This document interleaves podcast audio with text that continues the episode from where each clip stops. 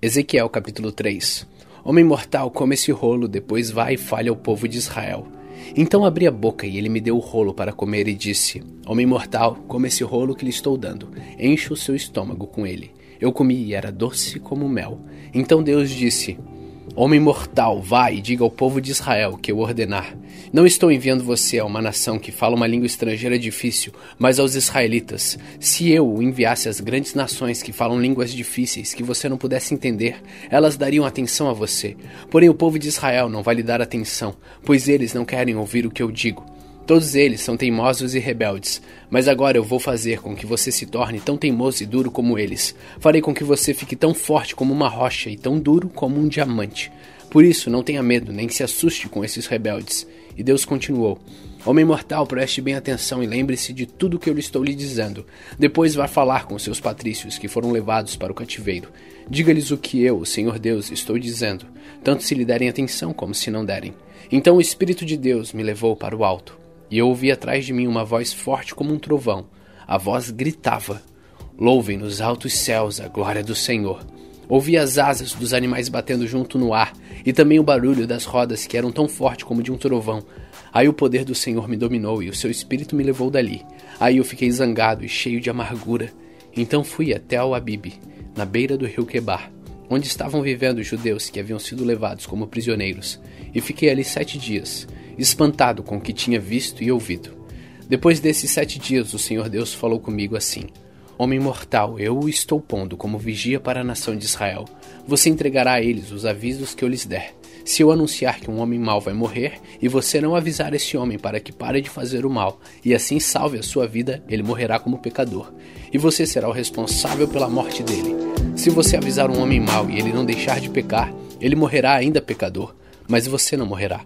Se um homem direito começar a fazer o mal e eu puser em uma situação perigosa, ele morrerá se você não o avisar. Ele morrerá por causa dos pecados dele, e eu não lembrarei do bem que ele fez, e você será o responsável pela morte dele. Se você avisar um homem direito para que não peque, e se ele der atenção a você e não pecar, então ele ficará vivo, e também você não morrerá.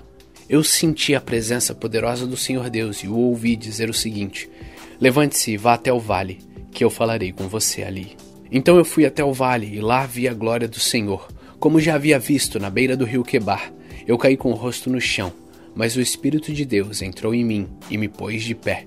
E Deus me disse: Vá para casa e feche-se dentro dela. Você, homem mortal, vai ser amarrado com as cordas e não poderá sair. Vou paralisar a sua língua e você não poderá avisar essa gente rebelde.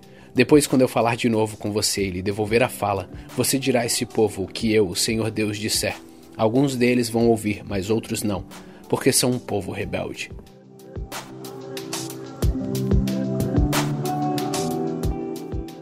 Ezequiel capítulo 4 Disse Deus: Homem mortal, pegue um tijolo, ponha na sua frente e faça nele um desenho da cidade de Jerusalém.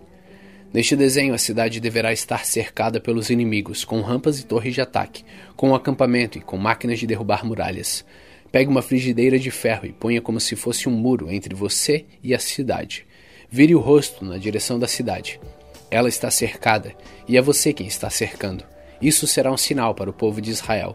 Deite-se do lado esquerdo, que eu vou colocar sobre você a culpa do povo de Israel. Você ficará deitado ali, carregando o pecado deles durante 380 dias, porque eu condenei um dia para cada ano de castigo do povo. Quando você terminar isso, vire do lado direito e carregue o pecado de Judá durante 40 dias, isto é, um dia para cada ano do castigo deles. Olhe firme para Jerusalém cercada pelos inimigos. Então, arregace as mangas e profetize contra a cidade. Eu vou amarrá-lo, e assim você não poderá virar de um lado para o outro até que os inimigos deixem de cercar a cidade. Agora pegue o trigo, cevada, ervilhas, lentilhas, trigo moído e aveia.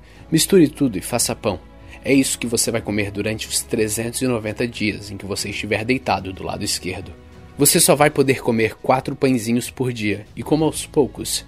A água que beber também será medida. Dois copos por dia para beber aos poucos. Você fará fogo com fezes secas, de gente, assará o pão nas brasas e comerá esse pão em um lugar onde possa ser visto por todos. O Senhor disse também: Quando eu espalhar os israelitas por outros países, é assim que eles terão de comer alimentos que a lei proíbe. Mas eu respondi: Ó oh Senhor meu Deus, isso não. Eu nunca me manchei comendo comida impura. Desde criança nunca comi carne de nenhum animal que tivesse tido morte natural ou que tivesse sido despedaçado por animais ferozes. Aí o Senhor disse: Está bem, eu vou deixar você usar esterco de vaca para fazer o fogo. Asse o seu pão em cima dele. E disse mais: Homem mortal, eu não vou deixar que a cidade de Jerusalém receba pão. Então o povo aflito vai racionar a comida e a água. Eles vão ficar sem pão e sem água. Ficarão desesperados e acabarão morrendo por causa dos seus pecados.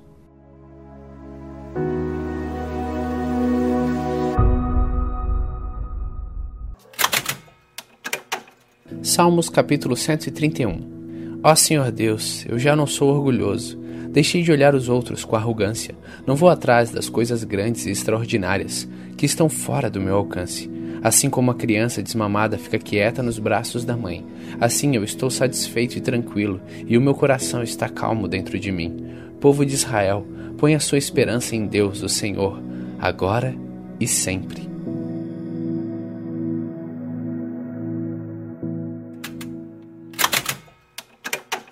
2 Coríntios capítulo 12 Embora não adiante nada, eu preciso me gabar de mim mesmo. Agora vou falar a respeito das visões e revelações que o Senhor me tem dado. Conheço um cristão que há 14 anos foi levado, de repente, até o mais alto céu. Não sei se isso de fato aconteceu ou se ele teve uma visão, somente Deus sabe. Repito, sei que esse homem foi levado de repente ao paraíso. Não sei se isso de fato aconteceu ou se foi uma visão, somente Deus sabe. E ali ele ouviu coisas que palavras humanas não conseguem contar. Eu me gabarei desse homem, mas não me gabarei de mim mesmo, a não ser das coisas que mostram as minhas fraquezas. No entanto, se eu quisesse me gabar de mim mesmo, isso não seria uma loucura, porque estaria dizendo a verdade. Mas eu não me gabarei, pois quero que a opinião que as pessoas têm de mim se baseie naquilo que me viram fazer e me ouviram dizer. Mas para que não ficasse orgulhoso demais por causa das coisas maravilhosas que vi, eu recebi algo doloroso que é como um espinho no meu corpo. Ela veio como um mensageiro de Satanás para me dar bofetadas e impedir que eu ficasse orgulhoso. Três vezes orei ao Senhor pedindo que ele me tirasse esse sofrimento, mas ele me respondeu: A minha graça é tudo que você precisa, pois o meu poder se aperfeiçoa na fraqueza. Portanto, eu me sinto muito feliz em me gabar das minhas fraquezas, para que assim a proteção do poder de Cristo esteja comigo. Eu me alegro também com as fraquezas, os insultos, os sofrimentos, as perseguições e as dificuldades pelas quais passo por causa de Cristo, porque quando perco toda a minha força, então tenho a força de Cristo em mim. Eu estou agindo como um louco, mas foram vocês que me obrigaram a isso, porque vocês é que deviam falar bem de mim, pois eu mesmo não valho nada. Não sou inferior de modo nenhum a esses tais superapóstolos de vocês. As coisas que provam que de fato sou apóstolo foram feitas entre vocês com muita paciência. Foram sinais, maravilhas e milagres. Como é que vocês foram tratados pior do que outras igrejas? A única diferença é que eu não exigi que vocês me ajudassem. Por favor, perdoem essa injustiça. Já estou preparado para fazer a minha terceira visita a vocês e novamente não vou exigir que vocês me ajudem. Eu quero vocês e não o dinheiro de vocês. Afinal de contas, são os pais que devem juntar dinheiro para os filhos e não os filhos para os pais. Vou ficar contente em gastar tudo o que tenho e até a mim mesmo para ajudá-los. Será que vocês me amarão menos só porque eu os amo tanto? Portanto, vocês vão concordar que eu não exigi nada de vocês. Porém, alguém poderá dizer que eu os enganei e tapei com mentiras. Por acaso eu explorei vocês por meio de algum mensageiro que lhes mandei? Eu pedi a Tito que fosse visitá-los e mandei com ele o outro irmão na fé. Por acaso Tito os explorou? Será que nós dois não temos agido do mesmo modo com o mesmo espírito?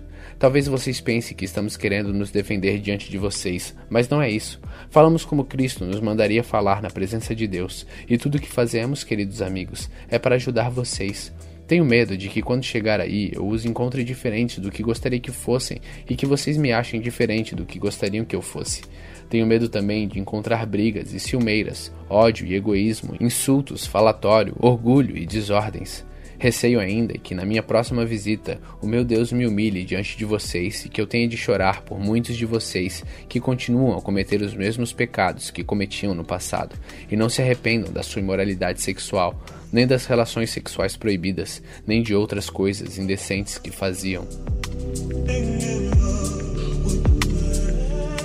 2 Coríntios capítulo 13 essa já é a terceira vez que vou visitá-los. Como dizem as Escrituras Sagradas, qualquer acusação precisa ser confirmada pela palavra de pelo menos duas testemunhas.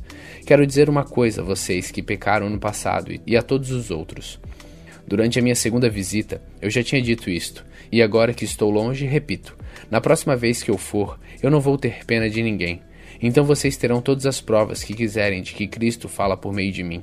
Quando trata com vocês, Cristo não é fraco. Pelo contrário, mostra o seu poder entre vocês. Porque, embora tenha sido crucificado em estado de fraqueza, Cristo vive pelo poder de Deus. Assim, nós também, unidos com Ele, somos fracos. Porém, em nossa convivência com vocês, estaremos ligados com Cristo vivo e teremos o poder de Deus para agir. Examinem-se para descobrir se vocês estão firmes na fé. Com certeza, vocês sabem que Jesus Cristo está unido com vocês, a não ser que vocês tenham falhado completamente. Espero que vocês saibam que nós não temos falhado. Oramos a Deus pedindo que vocês não façam nada que seja mal, não para mostrar que nós somos um sucesso, mas para que vocês façam o que é certo. E não importa que fique parecendo que nós falhamos, pois nós não podemos fazer nada contra a verdade, mas somente a favor da verdade. Por isso ficamos alegres quando estamos fracos, contando que vocês estejam fortes. E também oramos para que vocês se tornem mais fortes na fé. Escreva essa carta antes de ir vê-los, para que, quando eu for, não tenha de ser tão duro no uso da autoridade que o Senhor me deu. Essa autoridade é para fazer com que vocês cresçam espiritualmente e não para destruí-los. E agora, irmãos, até logo. Procurem ser corretos em tudo. Escutem bem o que eu digo. Tenham todos o mesmo modo de pensar e vivam em paz.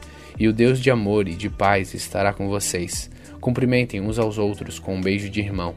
Todo o povo de Deus manda saudações. Que a graça do Senhor Jesus Cristo, o amor de Deus e a presença do Espírito Santo estejam com vocês. Hoje, no dia 132 de nossa leitura, terminamos a segunda carta a Coríntios. Continue faminto, continue humilde.